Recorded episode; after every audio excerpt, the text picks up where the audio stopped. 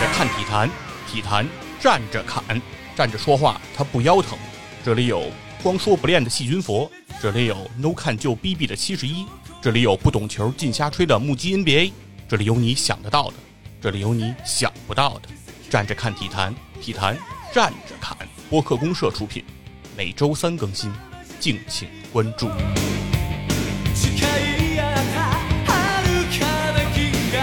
欢迎来到体坛站侃，我是光说不练的细菌佛。我是 No can 就 B B 的七十一，我是不懂球进下吹的木吉。哇，今天真是值得纪念的一天啊！对啊，体坛站着侃的三位主播啊，三星曲记，非常棒，终于凑到了一起，我们三个人，嗯，特别难得。对，七十一也是第一次见到这个帅气，对，也是第一次见到帅气的如此帅气靓丽的木鸡同学，哇，直接拉高了我们这个体坛站着侃这个颜值上限，哇，太帅了，小伙儿，赶紧多好。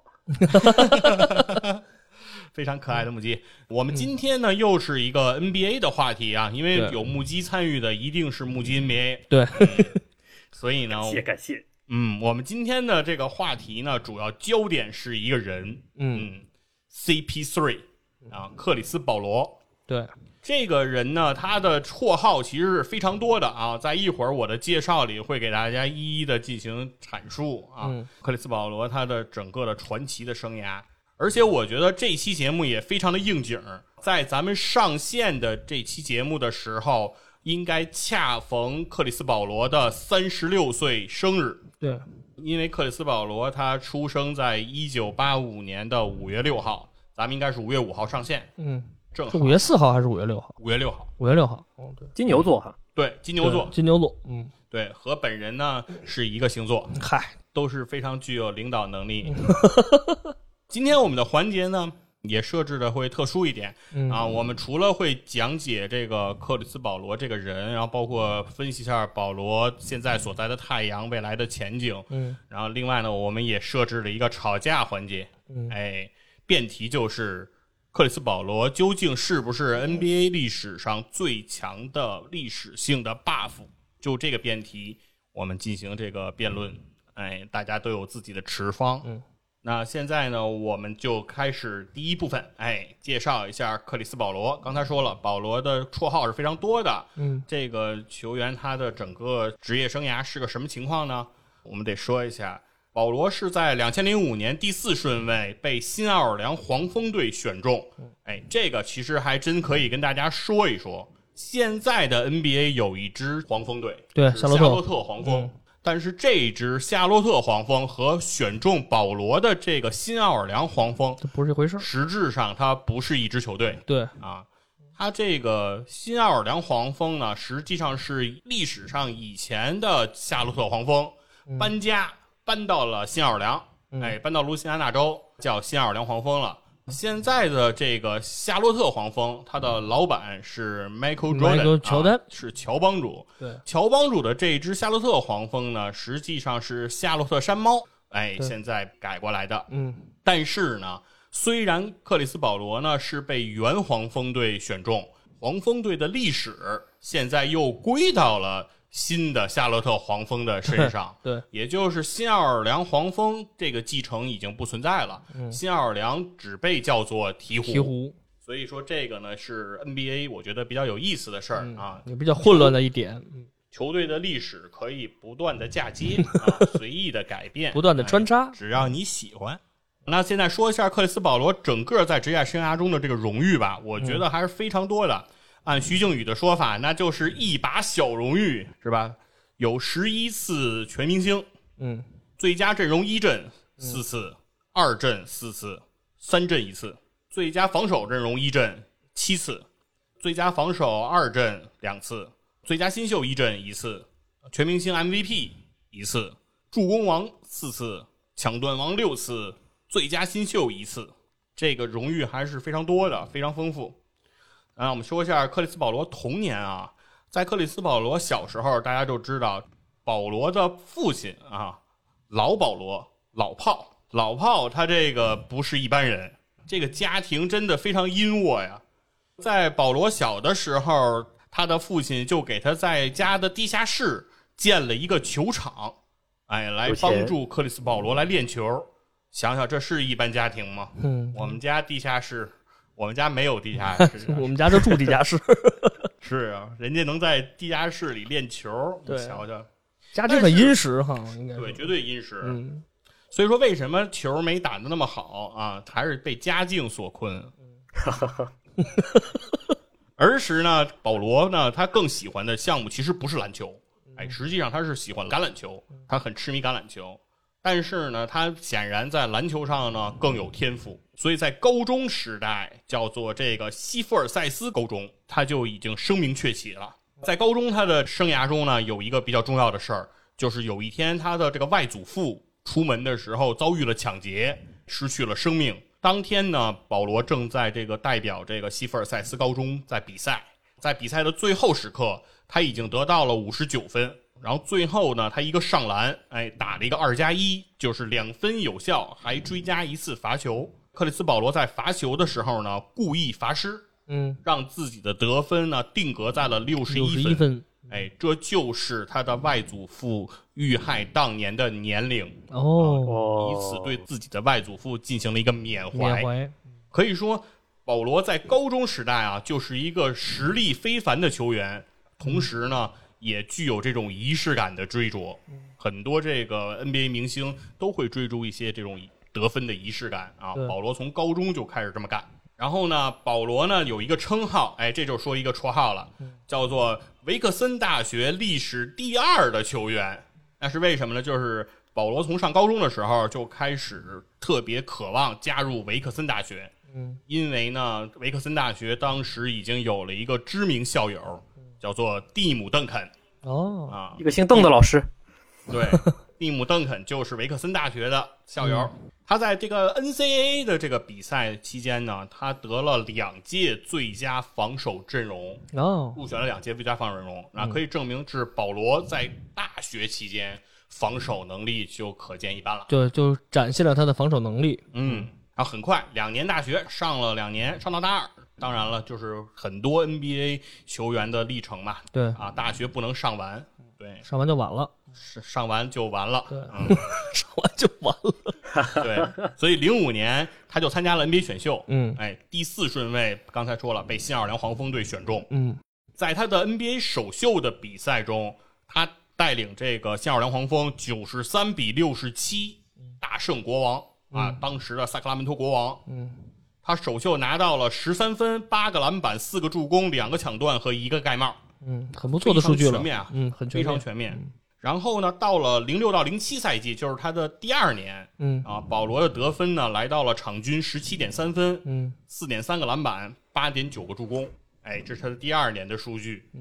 零七到零八赛季是保罗的一个高光时刻，嗯，他带领的这个新奥尔良黄蜂呢，取得了五十六胜二十六负在常规赛的战绩，很出色的这是黄蜂队历史上最好战绩。队史最好战绩，对，而且在那一年，他拿到了联盟的助攻王以哦及抢断王，双料成王。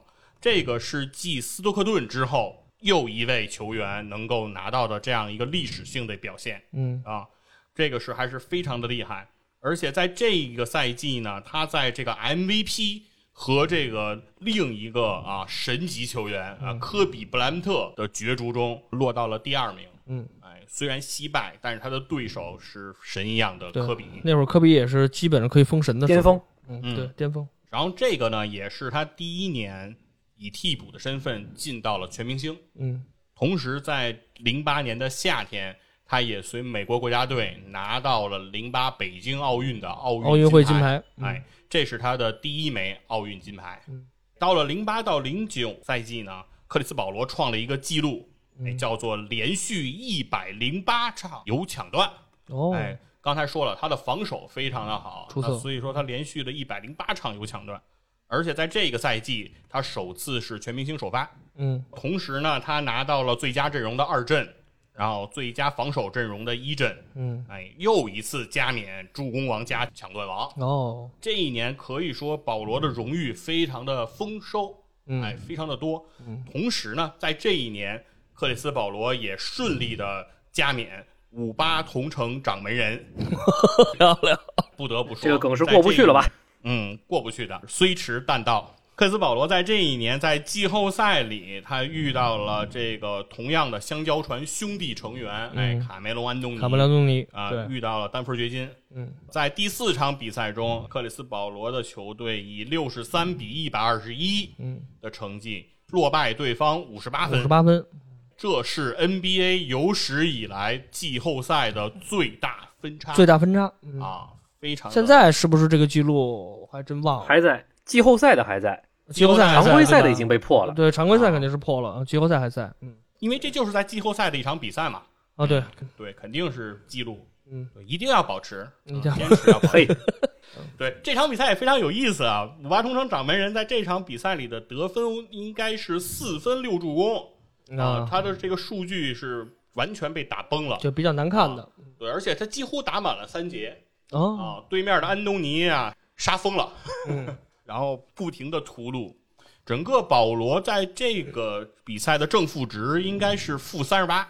哦，啊，很低了。就是保罗嗯。在场啊输三十八分。这，还不如不上呢那种感觉。嗯。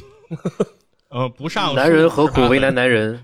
不上输五十八分，嗯，上了输三十八分，嗯，反正呢，这个呢也是可以说是克里斯保罗挥之不去的一个阴影吧，嗯。啊，包括现在国内的很多球迷，然后见到媒体上弹出保罗底下的评论都会有五十八这个数字，嗯。嗯。然后转过年来，零九到一零赛季呢，保罗的主题词在这一个赛季就是受伤，先是左膝受伤，然后是左膝半月板啊的手术。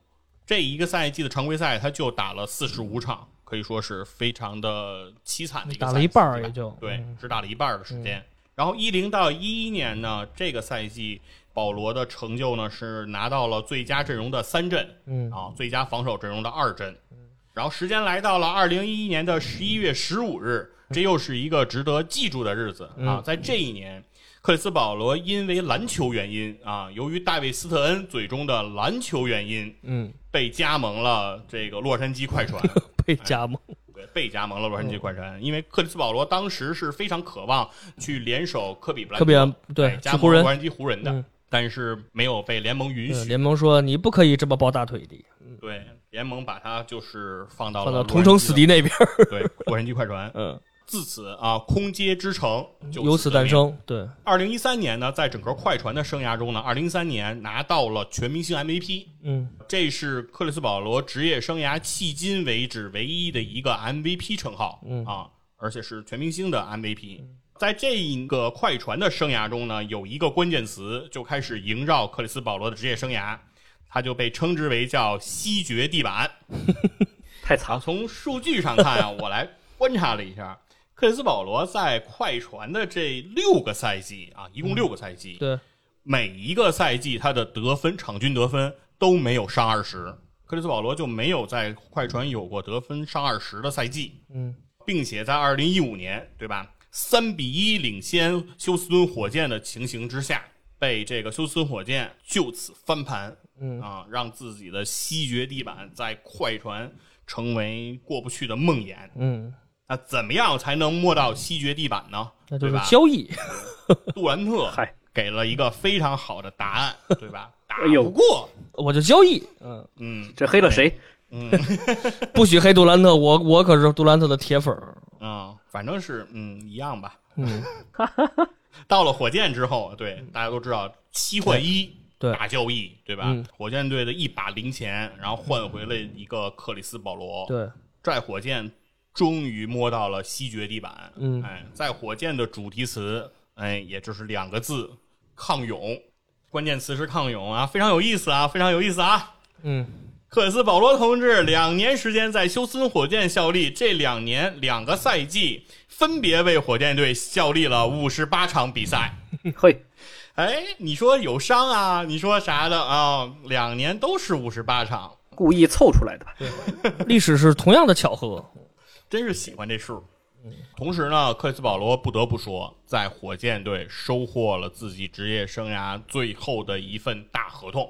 嗯对吧？这也是很多球迷去质疑莫雷为什么要给到保罗这么大的一个合同，甚至锁死了休斯顿火箭的未来对，啊。但是对于克里斯保罗来说，这依然是一个非常大的成就，因为这是一个超过三十岁的控球后卫，后场球员，然后在自己的职业生涯的末期末年还能够拿到这么大的合同，那是可以说是对他的一个实力的肯定了。他在火箭这两个赛季好像只有一个赛季碰到了西决吧，就是他最后一个赛季吧，呃，第一个赛季，第一个赛季。第一个赛季，对。那这个我记得勇士那年应该不是全员吧？那个杜兰特是不是有伤？第二，年，第二年，第二年是吧？嗯？第二年是杜兰特伤了，杜兰特伤了，嗯。对，嗯，对，应该是汤普森也伤了汤普森是最后打猛龙伤的，杜兰特是打火箭时候就没打。啊，打火箭伤了，反正就是人员不整的这对，个人员不整的勇士，是理论上说，如果从账面上说，应该是比到第一个赛季抗勇更有机会。对更有机会。嗯，嗯，但是很可惜很可惜詹姆斯哈登呢，在那个时候没有把握住这个机会。，对对，对如果那个赛季我们还没有后悔药啊，但是咱们就是如果回过头来说，如果那个赛季的休斯顿火箭能够迈过勇士这道关，嗯，那有可能到了总决赛的话，那么猛龙就有可能这是真不是火箭的对手。休斯，顿火箭可能能够拿到奥拉朱旺之后的又一个又一个总冠军嗯，对，对，犹未可知。嗯，总之呢，两年抗勇，哎，两年五十八场比赛，对。哎，结束之后，克里斯保罗终于改换门庭，嗯，哎，和这个二哥进行了交换。对，对，火箭用一个烂合同换回一个更烂的合同。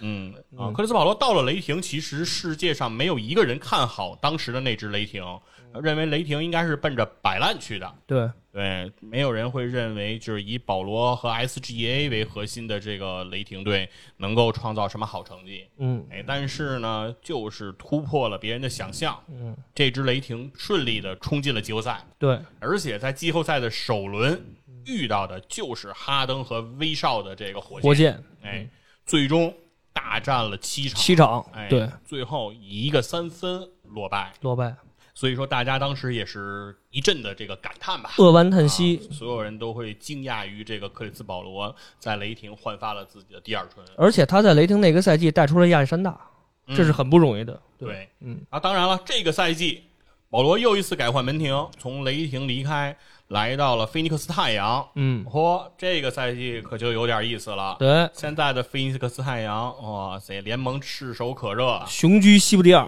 嗯，啊，对，是联盟最有竞争力的一支球队了。对而且克里斯保罗也在不断的刷新自己的记录。对，现在克里斯保罗在历史的助攻榜和历史的抢断榜上都名列第五。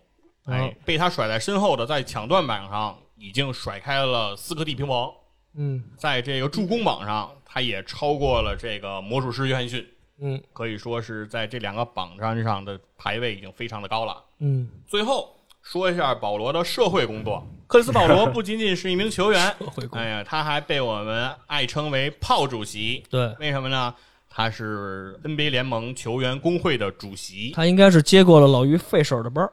哎，嗯对，所以我并不知道费舍尔之前的球员工会主席是谁，所以我一直有一种感觉，嗯，工会主席是不是就是在控球后卫之间传递？总之呢，克里斯保罗其实是从一三年就当选了这个球员工会主席这个职务。啊，直到今天。啊，然后他四年一届啊，啊，保罗已经成功连任了，连任了。啊连任两届，连任然后到了二一年，今年其实又是到期的一年，嗯哎就，该但这个赛季结束应该又会进行改选，嗯。可能保罗不知道是不是还可以继续连任，因为我不确认保罗是不是还有四年的四年的职业生涯 NBA 可以打，对，对，因为四年之后保罗就四十四十了。嗯，对于这个克里斯保罗奇人，哎，哎他的这些绰号和这些故事，哎，我这边也就可以告一段落了。尤其是这个赛季，哎，他创造这个辉煌的这个成就到底是怎么造成的？哎，我们来听听目击，然后对于这个数据啊、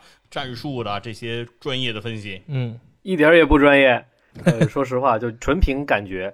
我们先从太阳这边开始聊吧。就这赛季，或者说上赛季，在那个嗯奥兰多的泡泡里边，太阳是没有进到最后的季后赛的。对他没进去他但是八胜零负啊，对对，就八连胜没输过。那个时候就感觉说太阳会挺好的。后来知道说啊，保罗去了太阳，就是呃雷霆这边，应该大家会有一个印象，就是说雷霆应该不会留下保罗，因为雷霆应该还是冲着摆烂去，因为明年是选秀大年，对对对，雷霆手上各种的高顺位签，嗯肯定不会留着保罗，然后得让保罗去个哪儿，或者说是哪种球队会要保罗？可能一些比如说争冠的那些队伍中间，因为他薪金结构的问题，嗯保罗呢去不了。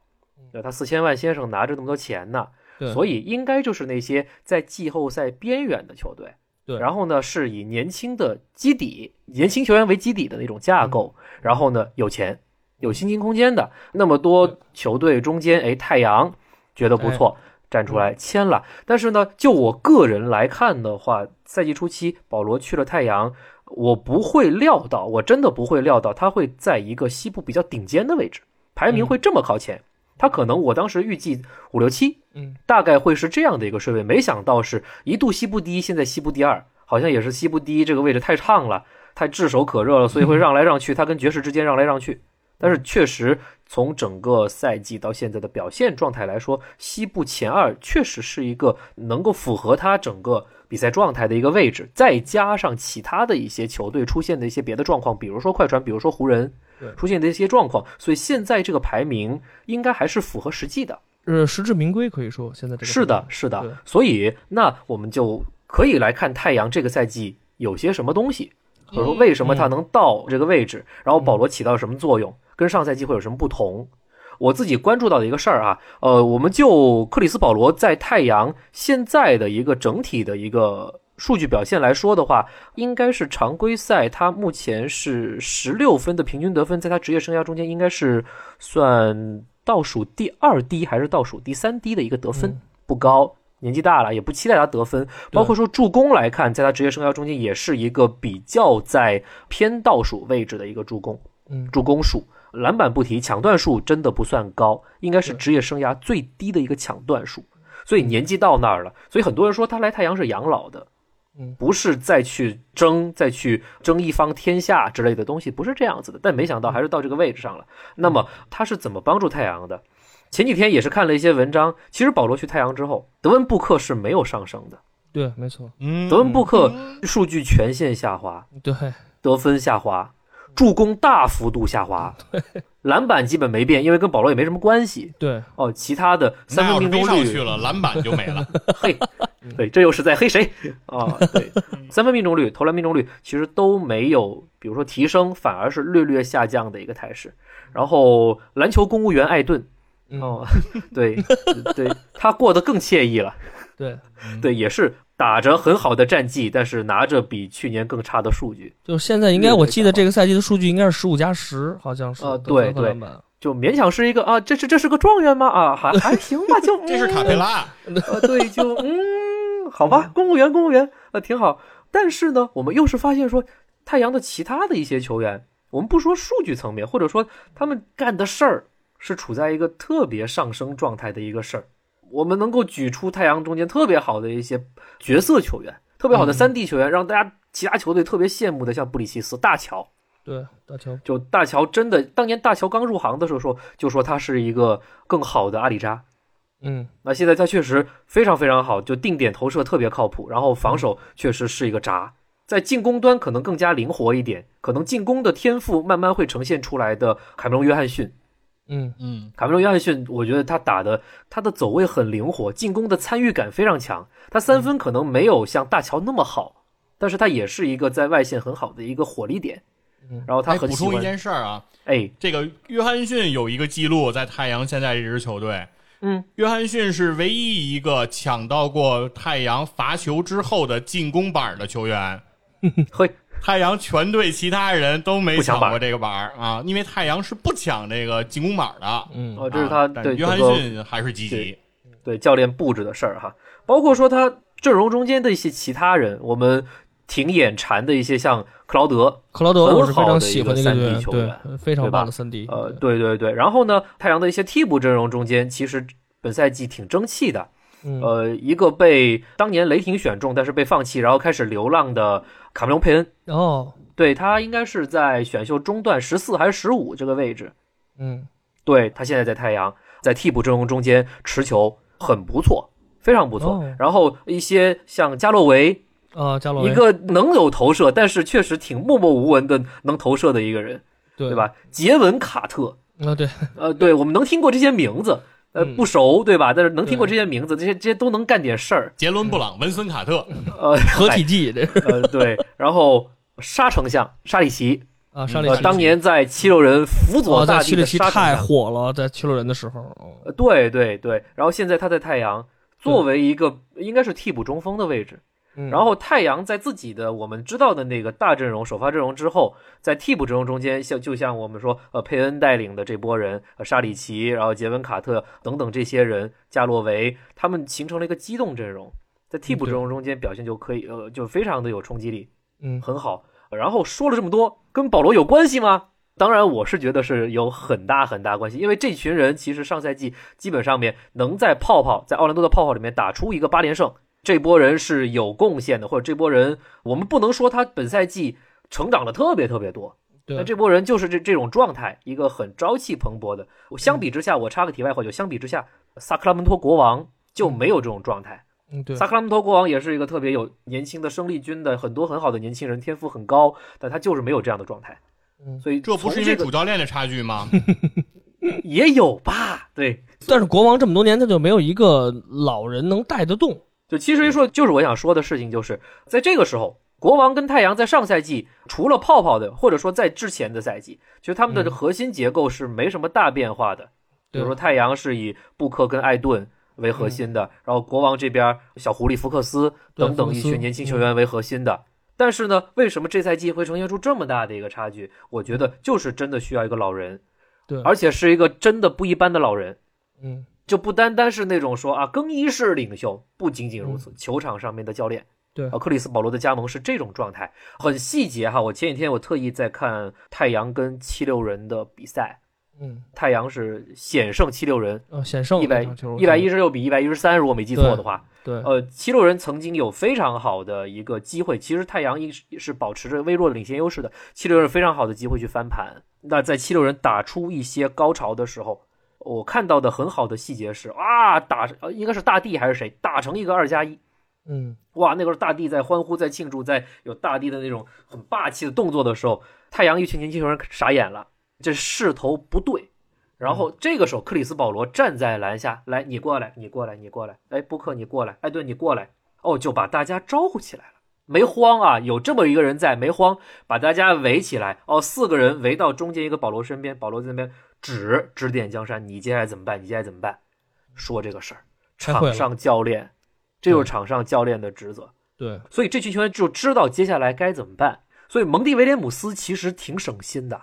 嗯我一直对蒙蒂是非常好的教练，嗯他能把太阳带到一个比较好的位置。从他接手太阳开始，太阳就是一个比较好的进攻球队。对。然后这赛季太阳又提升成了一个比较好的防守球队。太阳这赛季的防守效率目前是联盟前六还是联盟前四？联盟前四呃应该是前六是是不是第四我忘了，反正应该是在联联盟前六的水平里。哦，对，我看了，我昨天看了一下太阳上赛季的防守效率的一个全联盟的排行，大概是在中游偏下，十五到十八这样的位置。这赛季到了一个比较上游的位置，这跟蒙蒂威廉姆斯有一定的关系，但是这跟克里斯保罗肯定也有大关系。呃，我觉得防守这种事儿，第一看天赋，就是你是不是一个防守好的球员，比如说你真的确实是三 D，你的技能点加在 D 这个上面。这是一方面，你像布里奇斯这样的，就天生是一个非常好的，就是那种为三 D 而生的这样的球员，我们可以这么暂时这么去定义他。但是防守另外一个东西，我觉得是态度。嗯那个是谁呀、是应该我记得是迈克尔乔丹说过一个事儿，就是你的手感今天可能不在线，嗯但是你的脚步永远不会背叛你，就你的防守永远不会背叛你。对，呃，这很重要。所以呃，你能有一个能够对这群人，就你都是我的晚辈，你们这群人全是我的晚辈，我指着你，你不敢违逆我。哦、有个这么一个人，你今天给我好好防守。不不不，这真不一样啊，真不一样。这是、哦我这就是球场上的教练，我可以这么说。是的，是的，我想到孙继。海说那个球员过来跟他说那个哥，然后孙继海上去就踹一脚，我说你叔说叫叔，呃，差不多是这样，但是就是嗯你其实，在比赛中间，成年人，我们再说个题外话，就是小时候我们都会很自大，你敢教我做事儿，对吧？但成年人很多时候其实是需要说谁来教教我做事儿，嗯是这种状态。所以，好的球队其实很幸福的球队，就是球队里面真的有人在年轻人迷茫不知道该做什么的时候，能跟你说你得这么做，而且最终证明结果是对的。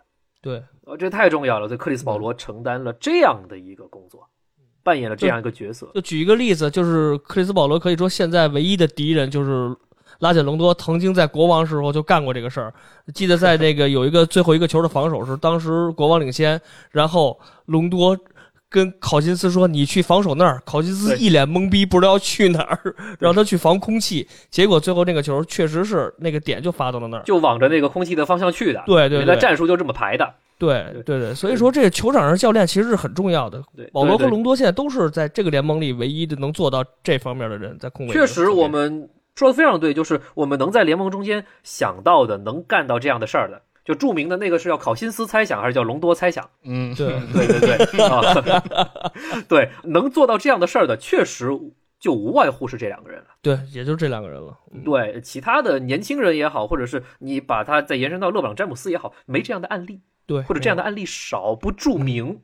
嗯，但是我们换过头来啊，除了全美直播的隆多，全美直播打保罗的隆多，啊 对对那对那克里嗯克里斯保罗，我觉得至少在现在这个层面上面，尤其他自己其他的一些活儿上面，那还是凌驾于隆多之上。我个人这么觉，得。肯定。嗯啊、对，嗯是是这样的状态。嗯所以前面啰嗦这么多啊、还是觉得说不能说是家有一老如有一宝，但是克里斯保罗这样的一个身份加入到太阳这样的球队中间，是让一支蒸蒸日上的球队比较稳定，甚至说很不稳定的很拔高到了很高的位置上面，而没有因为一些其他的不稳定因素而落到下面去。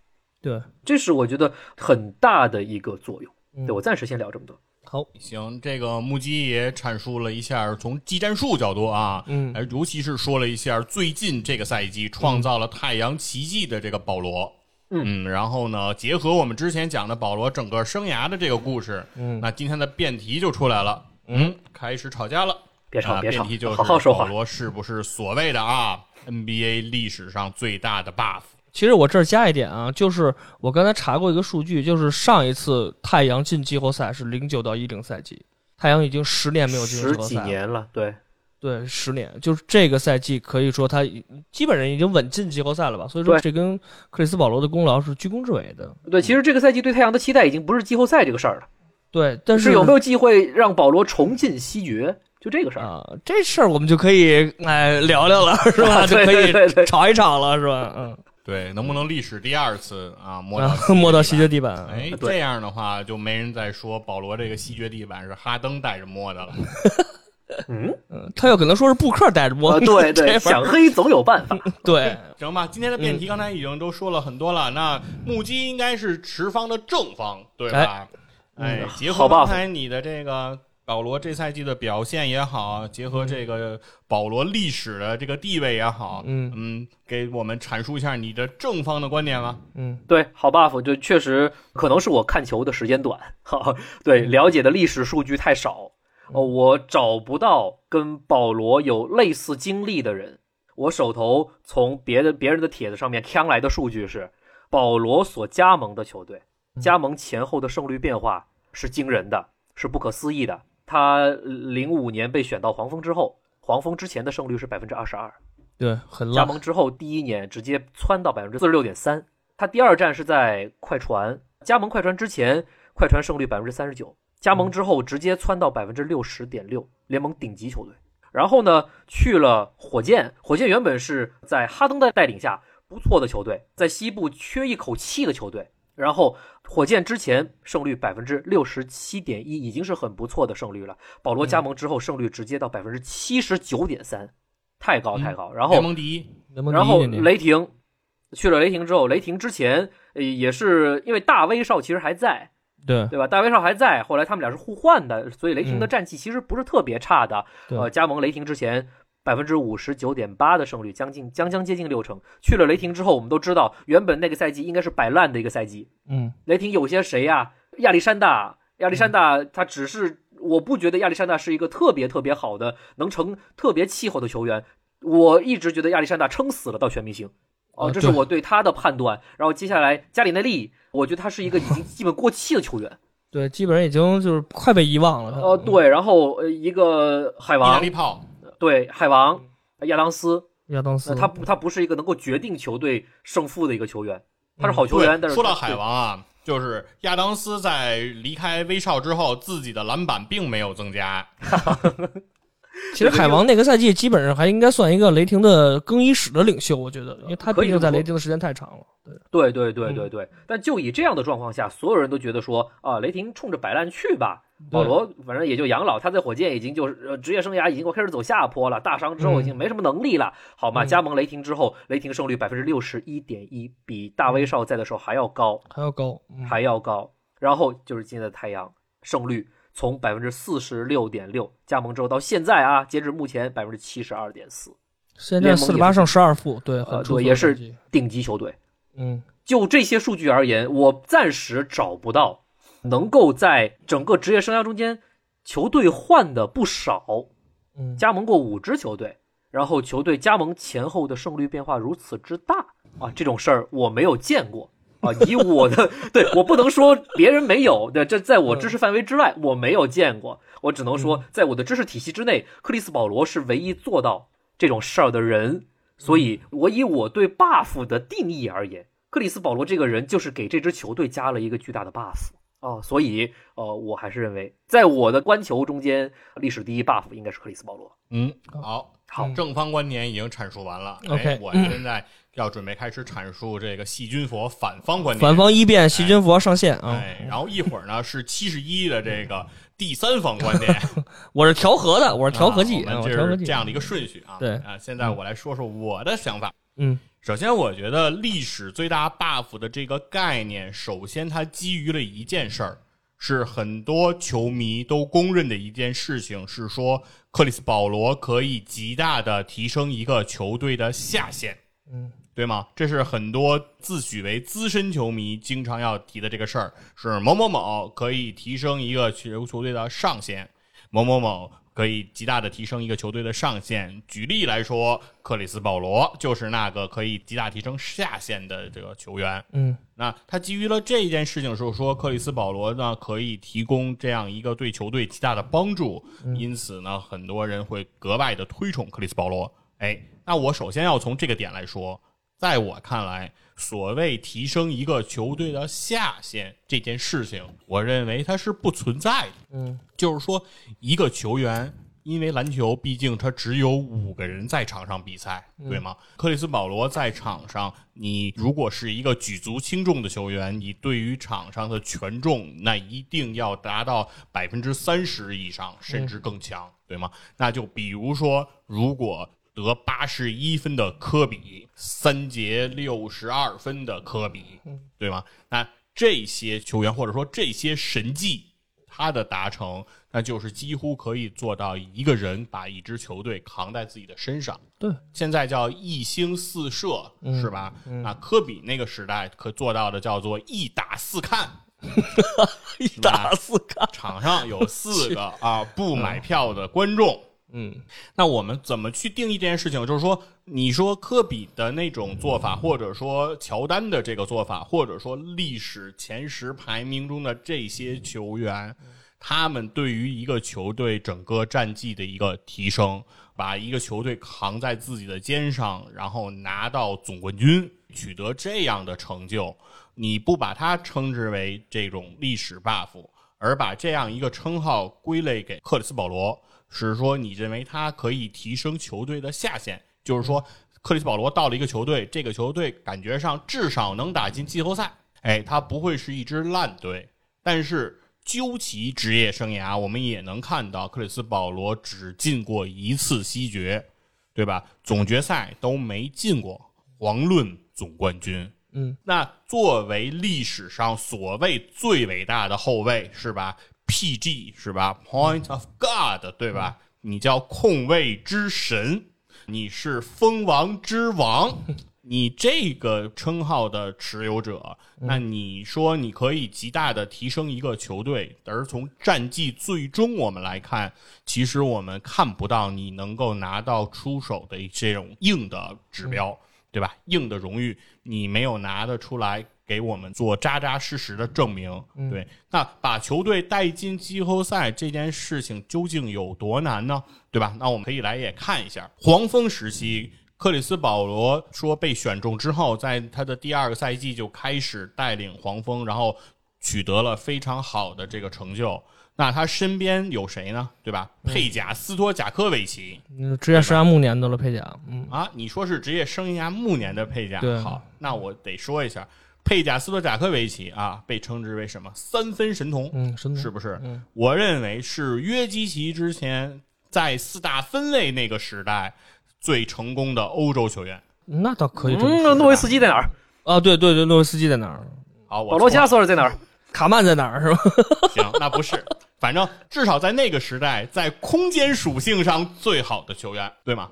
这是三分神童啊，嗯对。然后大卫内线韦斯特有大卫韦斯特，嗯是吗？最好的中距离嗯投射的内线，同时还有年轻的、巅峰的、运动能力极强的泰森钱德勒。呃，对，倒是。对吧？嗯这个是整个黄蜂在巅峰的时候的这样一个阵容。对，那依靠这个阵容能够取得，比如说比较好的常规赛战绩，我认为是可以想象的。那再说他来到快船，OK，来到快船，把快船感觉从泥淖之中给带了出来。但是也要知道的一件事情就是，快船在克里斯保罗到来之前的一个赛季，他选中的自己的状元格里芬，格里芬，在自己的生涯的首年伤退。对他没打。整个赛季没打，那是对在科斯保罗到来之后才开始加盟快船队进行一起的这个训练，那这个阵容才刚刚完整，对吧？那我们也可以看到，在快船的阵容，格里芬、小乔乔丹嗯哎，对，包括巴恩斯、巴恩斯哎，包括 J.J. 雷迪克，嗯，那这个阵容你不可谓不强，对吗？那这个阵容，如果你说进到西半决是这个阵容的天花板，那我也认为不一定公允，对吧？嗯这是我的一个想法啊。接下来说到火箭，在火箭期间，我承认克里斯保罗的到来，尤其是他的第一个赛季，对火箭的常规赛赛季一定是有正向的帮助。但是客观的来讲，刚才已经讲了，保罗在休斯顿火箭效力的这两年，他一共效力的场次每年都是五十八场，含季后赛。嗯，那要知道，火箭这个赛季要打将近一百场比赛，对吧？保罗的出勤率也就将近百分之60%六十。嗯，对。那如果说一个球员出攻百分之六十的情况下，然后把这么大的一个历史 buff 的头衔加之在他身上，我觉得会有一点点不妥。嗯哎，这就是我的整个的观点。首先，我不认同一个球员所谓可以提高球队下限的这个说法啊。我觉得一个球员只要够强，你提升的就是这个球队的实力，是这个球队的硬实力。那这个实力是不分上下限之分的。嗯啊，第二点就是保罗取得的所有的所谓能够快速提升球队成绩的这些实力，那我们会认为是和自己的球队球员相关的。尤其到这个赛季的太阳，我们也可以看到说。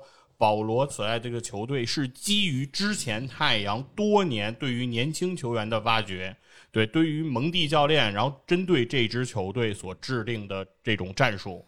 因为太阳这个球队现在有一个特点，太阳是 NBA 联盟三十支球队里攻框次数最少的球队。嗯，太阳是不进行扣篮上篮的，对，太阳的全部战术会集中在三分和中距离，全是软蛋，就说白了。这是太阳的一个战术。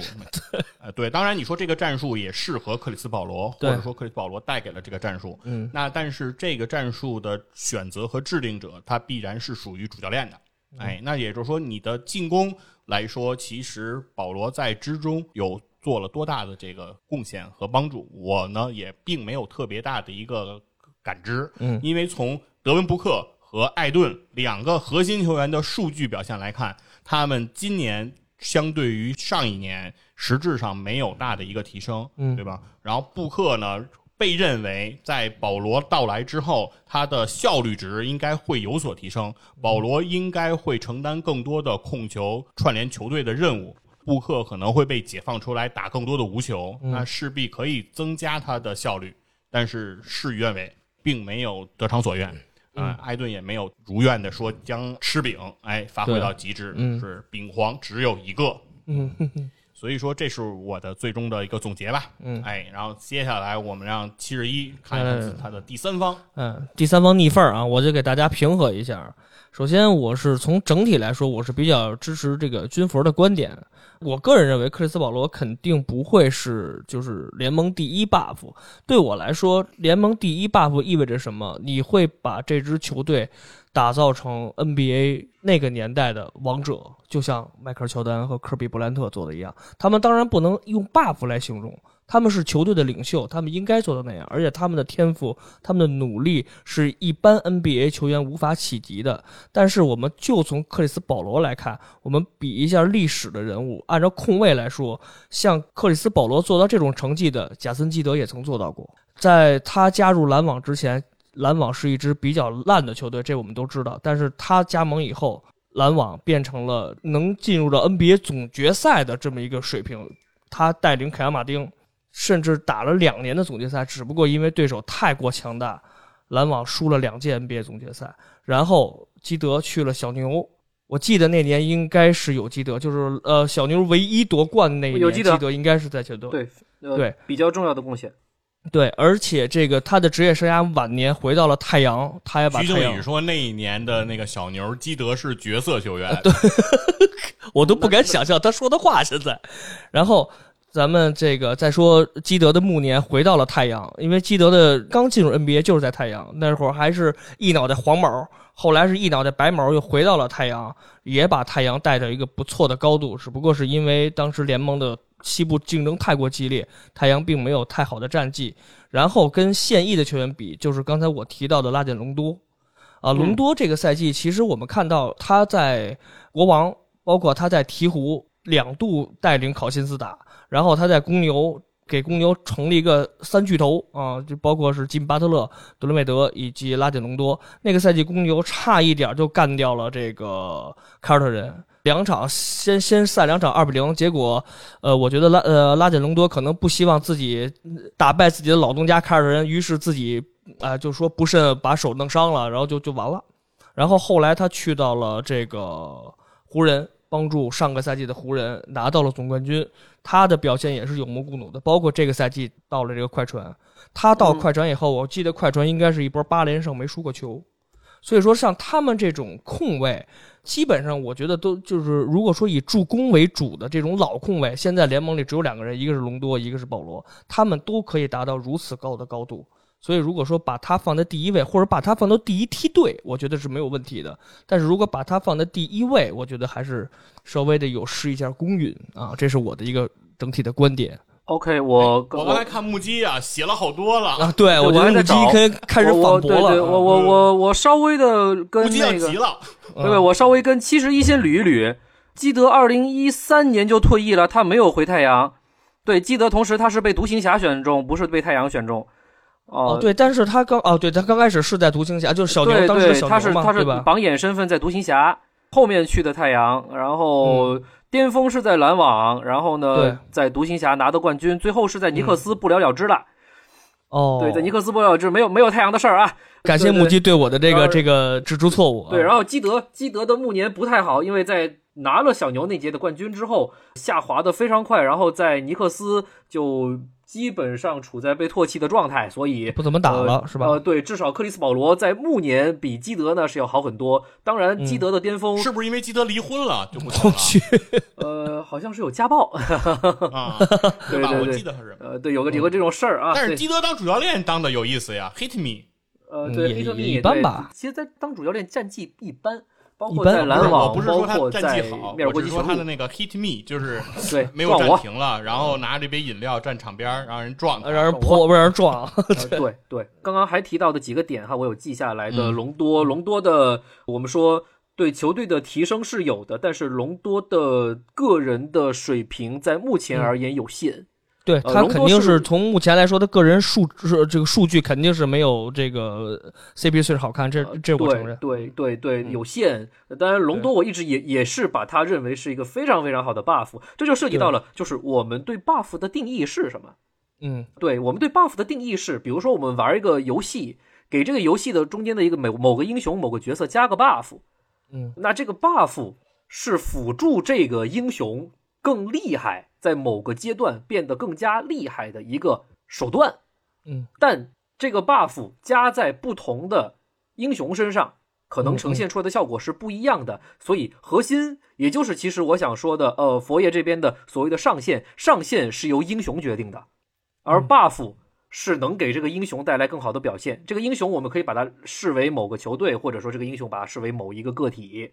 嗯，是这样。然后呢，比如说我们说到的决定太阳的下限，可能是克里斯保罗，也就是说有保罗加盟的这个球队，他的战绩季后赛打底，甚至会超越人们的想象，到达一个比较好的位置。但是上限，也就是他在季后赛最终能走多远，可能确实可能是由德文布克来决定的。那这个人肯定不是艾顿，这个人肯定不会是个公务员，所以呢，对。呃，对，但是德文布克让我很担心的是，德文布克，你的心思最近有没有真的在篮球上面？因为德文布克，这个咱们就可以不用聊了。我觉得，对对，呃，因为詹娜还是非常漂亮的 啊，那这个就是很容易让人不是特别专浮想联翩是吧？嗯，对，尤其是德文布克，你跟本西蒙斯的关系还好吗？之类的，对他们有在找你玩吗？对对对，那男人的友谊，你这么做，你的家人怎么看待你呢？对，你还那么年轻，呃，对，但是我确实在承认这个事儿。德文布克应该会是决定太阳这个赛季在季后赛中间能走多远的人。对，也就是说，克里斯保罗所谓的下限论，佛爷刚刚提出了下限论，说白了就是克里斯保罗在季后赛战绩不行，常规赛战绩没得挑，但季后赛战绩就是不行。西决就摸过一次，哦，离总决应该说不是特别近。嗯，或可以这么说吧？为什么会这样子？就我们要聊的就是为什么会这样子。这也涉及到了我对 buff 的定义，或者说我对控卫的定义是什么？嗯，我们为什么说把克里斯保罗称为控卫之神，或者说把克里斯保罗称为传统控卫这个领域的？呃，我们一定会加个传统控卫。嗯，就为什么会这样子？因为现在的控卫随着时代的变化真的很不一样，跟至少我最开始看球的时候的那个时候的控卫。有了巨大的差别，对，就是威少啊，包括这个罗斯啊，包括这个沃尔啊，他们对库里啊，包括利拉德，对对对，他们已经包括阿迪江、郭尔强、阿迪江，就是他们的，就就他们的到来已经改变了联盟控卫的一个整体的这个水平。对对对，所以我们说位置在模糊化。对，没错。少帅史蒂文斯提出的所谓的模糊化的位置，一个后卫没说是控卫，就一个后卫锋线。三锋线再加个内线球员，对。哦，或者甚至像帕特莱利提出的无位置化，五个，对，五个锋线等等等等，我两米多点的，呃，对，这是现代后卫、现代控卫，但是传统控卫，就我一直在脑子里面在想，就克里斯保罗像谁？我们以我们很很久远的一些目光去看的话，克里斯保罗，我一直觉得他很像藤真进司。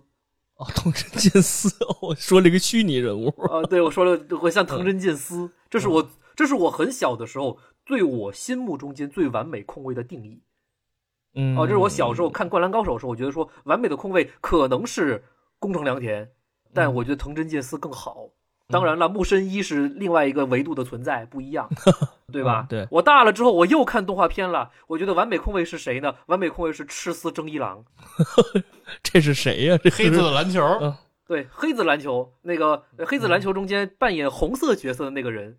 对，完美的控卫是赤司征一郎的主人格。可能七十一不太不太知道，对吧？就是那我看过黑子篮球，但是我觉得我就我我我，因为我只看黑子哲也嘛，因为其他人我可能也没太记住。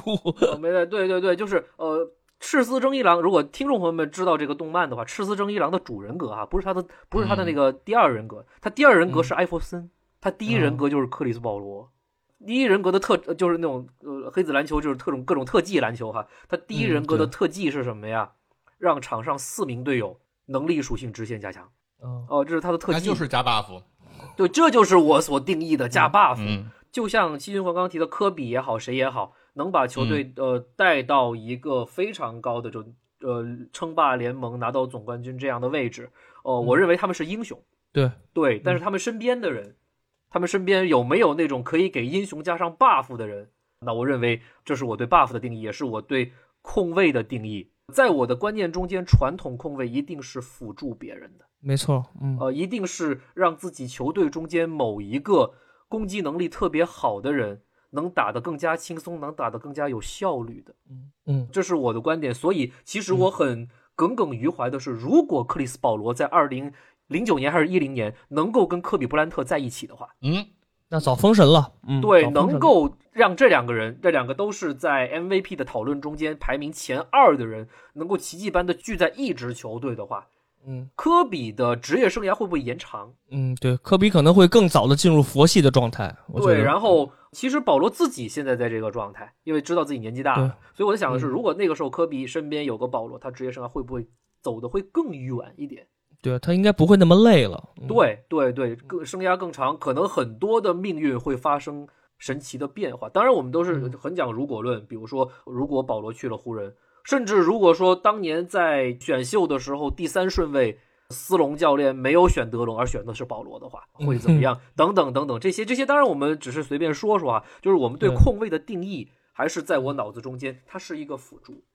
嗯哦，他不是一个最终会唱绝对主角的人，嗯，然后这也是我在脑子里面的概念，就是控卫是有局限的。对，为什么克里斯保罗？呃，我们能够查到一些数据，克里斯保罗的季后赛成绩不好，但是克里斯保罗在被淘汰的时候，我之前在杨侃的文章中间看到猫三写的文章，克里斯保罗 在生涯淘汰战中间，一三年的都好，对一三年嗯首轮被灰熊淘汰的时候是二十八分八助攻不差，嗯一四年被雷霆淘汰的时候，二十五分十一助攻；一五年最后被火箭奇迹般的一比三扳回来的时候，保罗最后一场抢七的时候，二十六分十助攻，不差的，真的不差。包括说我们在想的是，我依然有其他的耿耿于怀的地方，在于为什么那只快船没有起来？为什么那只快船一直在输，在最后的关键的时候，很硬仗的时候输球？我一直耿耿于怀的点是，如果那个时候的快船能够提前把保罗·皮尔斯拉到快船来，啊。把快船那当时最弱的小前锋的位置，因为那当时是巴恩斯，是一，个三巴恩斯只是对，就是纯防守嘛，是一个还还算 OK 的三 D。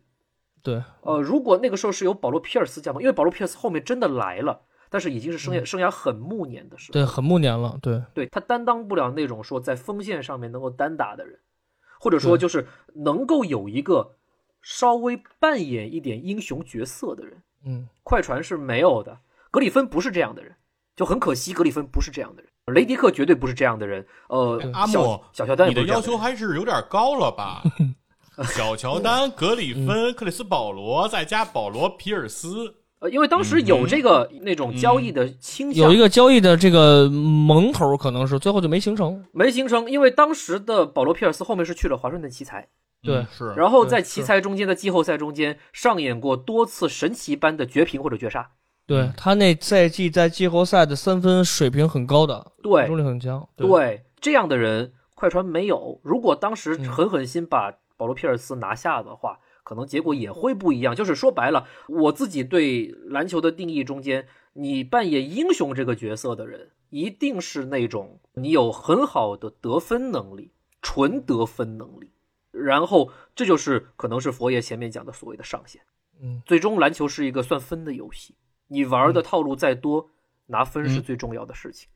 对对是有一个就是不管你是不是支持魔球这个理论，但是从数学模型上，我们是可以得到这个结论的。就是所以为什么得分是这个项运动中最关键的一环。对，所以为什么就是在克里斯保罗的职业生涯目前为止，唯一一次摸到西决是在火箭，因为他身边有哈登，可以这么说你，只能这么解释。呃，可以可以这么说，但是展开一个讨论啊，嗯其实和辩题并没有什么太大关系了。嗯就是刚才木基谈到的这个传统控卫，嗯其实我一直对这种传统有一些想法哈，嗯，就是究竟这个传统从哪儿来？什么是传统？比如说，我们知道的，我们更近的，或者说上古的所谓球员的控卫，比如说魔术师约翰逊，可能是我们真正能够了解到的相对比较早的知名的控卫、啊。对对知名控卫。魔术，但是魔术师约翰逊绝不是刚才我们所讨论的这种传统传统意义上的控卫，对，魔术师约翰那在逊是一个，对，也是我们我们说的另外一个维度的存在。这个跟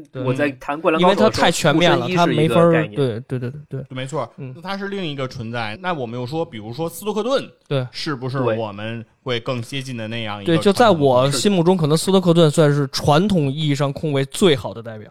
传统那中的传统。如果斯托克顿我们会被他定义为传统控卫的最好的代表，那我们可以看到后面的控卫，比如说加里佩顿，他是不是传统的所谓传统？但是他对于球队的进攻属性又不强，加里佩顿只是在防守端，防守他的凶狠的防守。对那我对然后再再往后说，就是简森基德或者是、呃呃纳什史蒂夫纳什。对对，那我们可以看到，其实包括创造黑八奇迹的巴朗戴维斯，嗯，就是我们可以看到很多的这些名字，包括说我们后来德里克特罗斯的出现，嗯，对吧？威斯布鲁克的出现，然后包括后来斯蒂芬库里如日中天，那重新就刷新新了这个控卫的这个定义。但是我是认为，在整个的 NBA 联盟的历史的演进过程中，控卫的发展其实是一直在变化和动态的。嗯呃我觉得并不存在一个所谓一个真正的传统啊。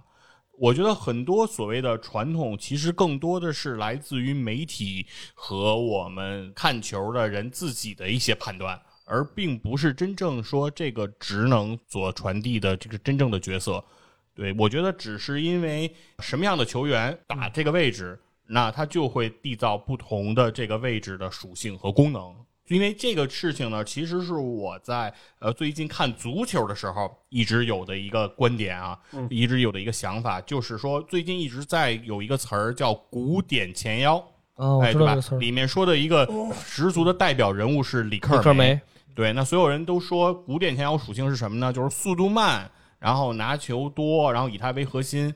但是人们就开始往前倒，是什么叫古典前腰，对吧？什么是攻击型前场？那究竟它的历史沿革到底从哪儿开始，对吧？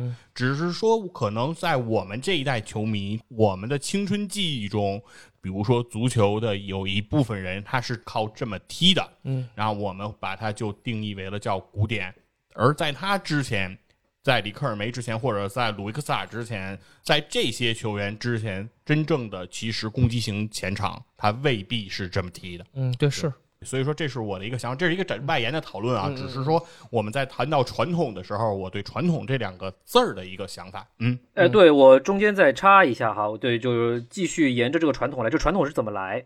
就是我个人刚刚想到一个想法，这传统是由天赋而来，或者说嗯这个天赋其实指的就是身高。嗯篮球是一个很在乎高度的运动，因为你最终要篮筐挺高的，你最终是要以更好的方式把球搁进这个很高的篮筐里边。对，然后，矮子天生是有劣势的嗯啊。当然，我们延伸到保罗的话题，就是很多矮子球员心气比高个子球员要足，嗯脾气也比高个子球员要火爆。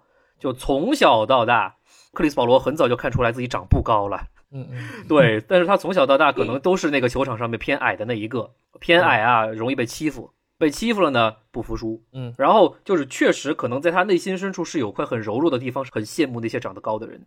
嗯就克里斯保罗如果再高十公分会是怎样的存在，我们不知道嗯哦，会是这样的。所以篮球是一个身高的项目，就像你长得高的家伙，在以前的篮球发展过程中间。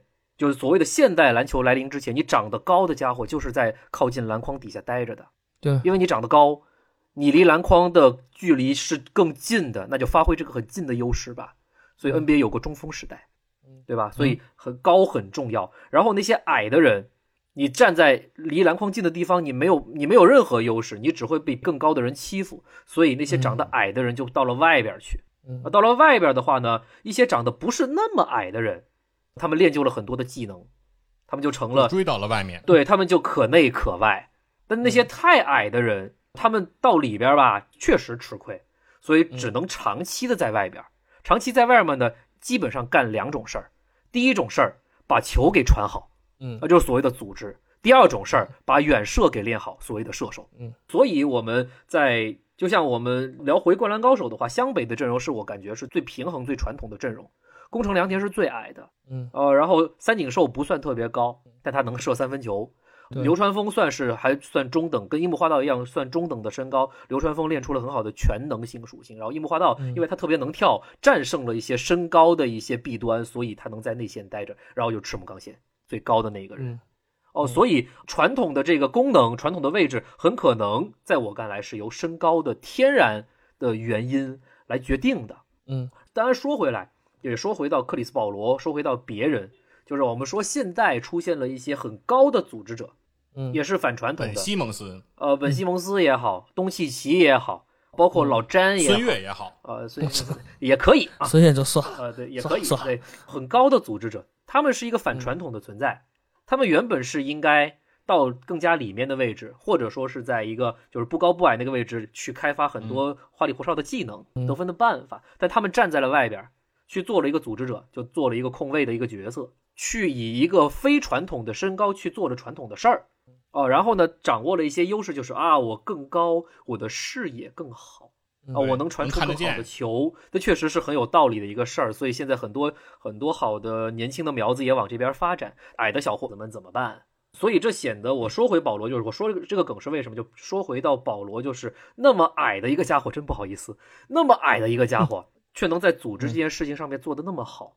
嗯他看不见，他真的看不见什么场上的一些在内线谁来跑来跑去，他视野真没有那么好，但是他就是能把组织给梳理的井井有条，那些东西是要天赋的，对他有天赋，就是要天赋的，所以这也是我们说能把组织做好，说白了就是给他人做嫁衣。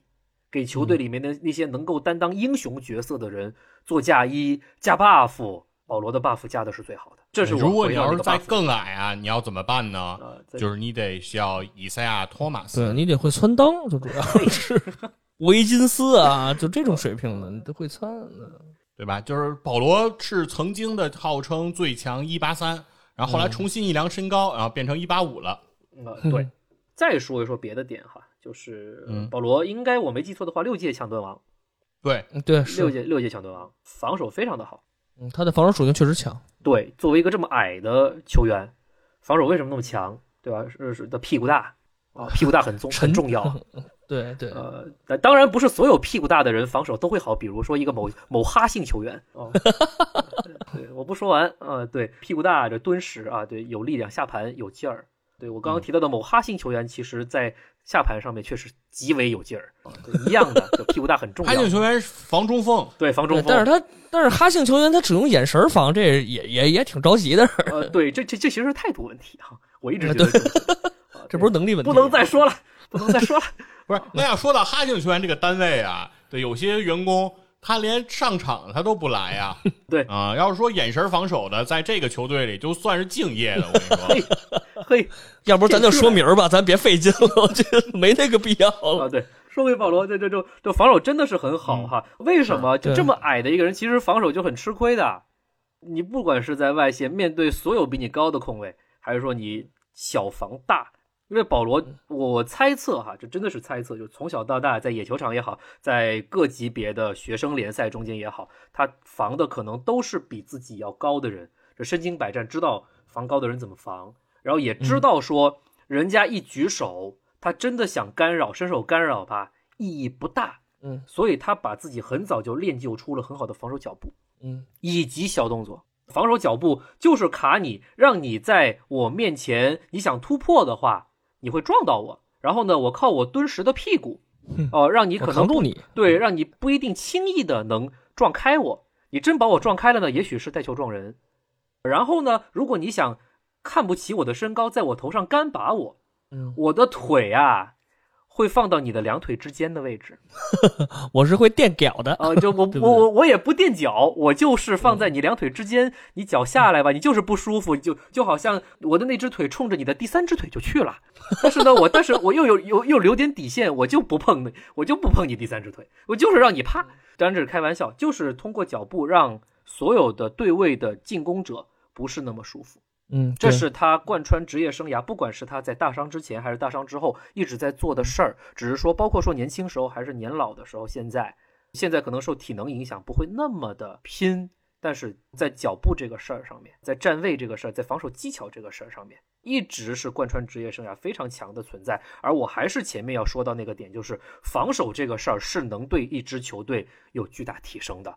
它带来的不单单是一个在场上的防守效果的问题，它另外可以带来的是一个整个球队气氛的问题，这是很重要的点。他会给这个球队希望，对，呃对对对。然后然后我觉得呢，今天我们其实对于克里斯保罗是不是历史级的 buff 的这件事情，其实不管正反还是第三方啊，我觉得都充分的交换了自己的意对见。对对啊对，呃，谈话呢是在一个非常友好的气氛中，很愉快在愉快的对对对对，进行鸡蛋啊、哎黄瓜都收起来了。对，没打起来。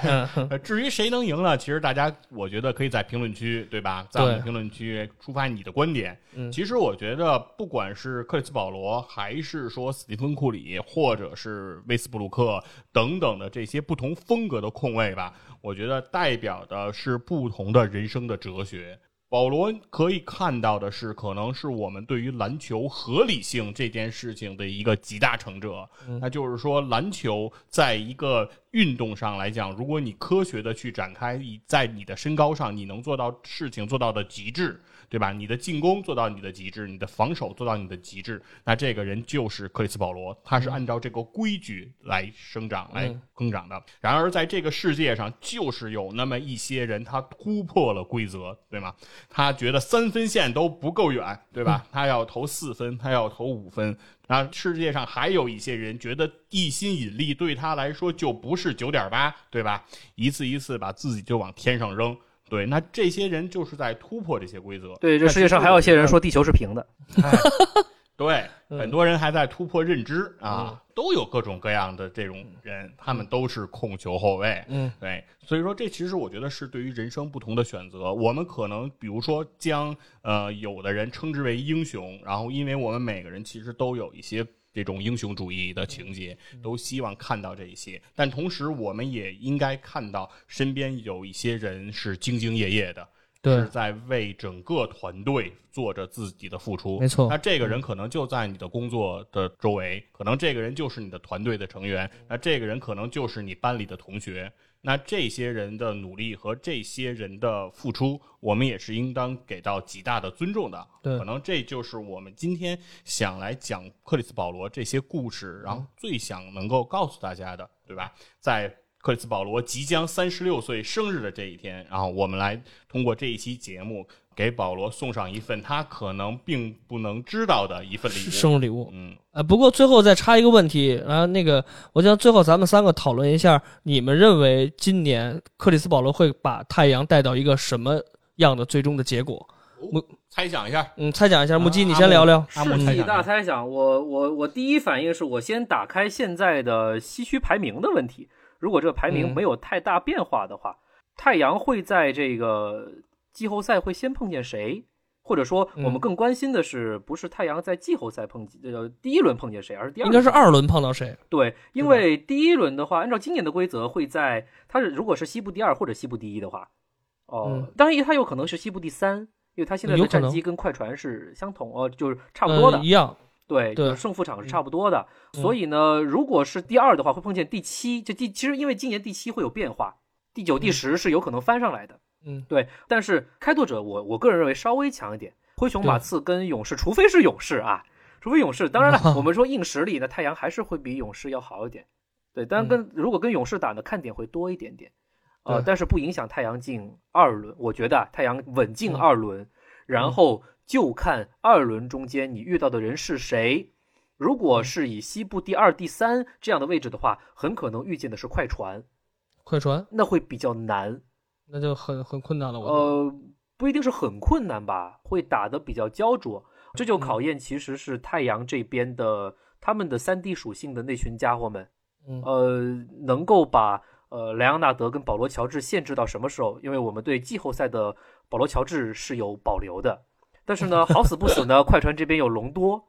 啊，我们对季后赛的隆多，以及全美直播的隆多，以及对上克里斯保罗的隆多呢，又是有巨大的值得的期盼的。对，哦，对，这是隆多自己通过场外因素给自己加的 buff，通通过各路媒体啊给自己加的 buff，嗯，所以呢，如果真的这么对上了，我觉得快船的赢面比太阳要大那么一点点啊。那对，也就是说，如果阿莫的观点，如果碰到二轮的快船的话，那么有可能太阳就会止步在二轮呃，止步在二轮，那就看了，因嗯。为现在爵士的位置比较好，呃，因为现在常规赛上胜的场数场数不会太多了，爵士的不会太多了。对爵士的西部第一，如果不出大的意外，还比较稳还是比较稳的嗯，因为湖人差的比较多了，湖人嗯基本上应该稳在第五的位置了。对，呃，所以湖人跟掘金不免是打第一轮。对哦、所以呢，爵士可能会碰上湖人跟掘金的那个胜者，那大概是这样。那所以太阳跟快船碰进的概率还是比较大的。比较大的。对，嗯那如果是这样的话，如果不出大的意外，或者说太阳除非很想把自己搬到西部第一的位置，那西部第一很可能碰湖人啊，碰湖人你要怎么这是办？这是这是他们更不想面对的。哦，对，所以太阳真的想进西决，你必须干掉洛杉矶球队两支球队中间其中一支。中的一个，但是呢，就我目前纸面上来看，想过洛杉矶两支球队都难。嗯，对。好，这是阿木的观点。那么军佛呢？嗯你先说。我认为啊，我刚才一直持有一个观点，就是 NBA 不管发展成什么样，明星绝对的英，就像刚才阿木阿木说的，英雄永远是这个联盟里持有掌控者的这么一个角色。是英雄是主角，对，就是不管你怎么样，不管你再平民化的球队，我们看到很多平民化球队最后在季后赛死的都很惨，比如说当年的老鹰，老鹰，你比如说现在的爵士，这个球队能拿得出来说叫全明星史诗级别的人没有。那么到最后 NBA 拼的什么？还是拼的明星。那么就像刚才阿木说的，克里斯保罗能带到二轮，但是他如果面对洛杉矶这两支球队，这两支球队里都有两个史诗级别的全明星。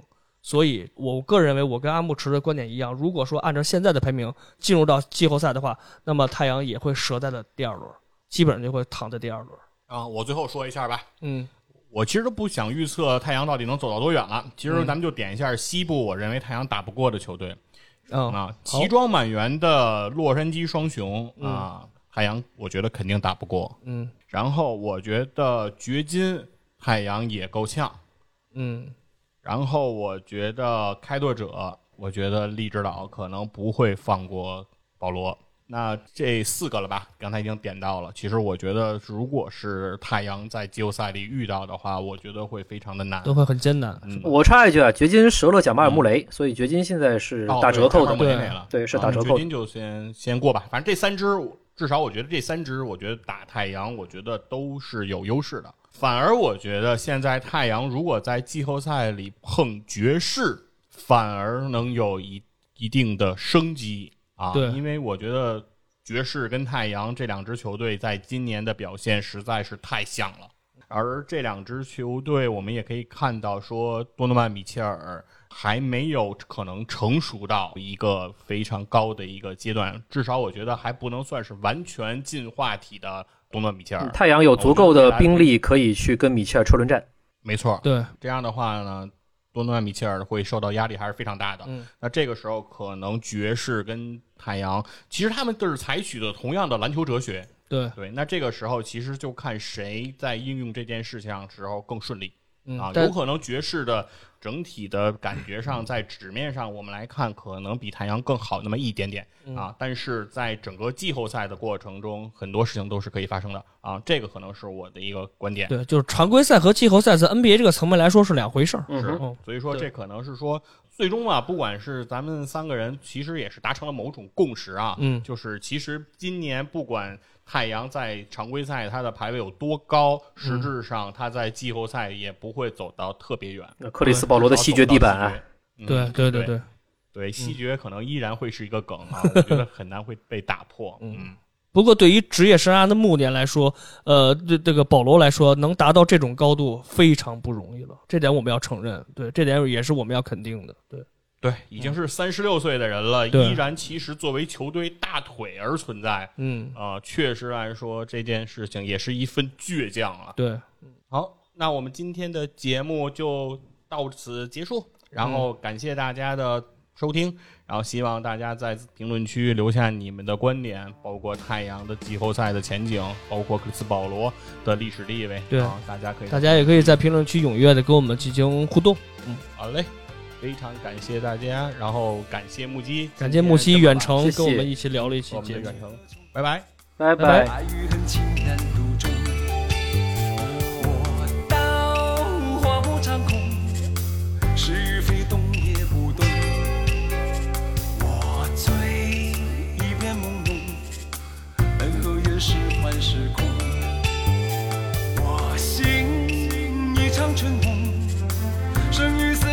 也成空。来也匆匆，去也匆匆，恨不能相逢。爱也匆匆，恨也匆匆，一切都随风。狂笑一声，长叹一声，快活一生，悲哀。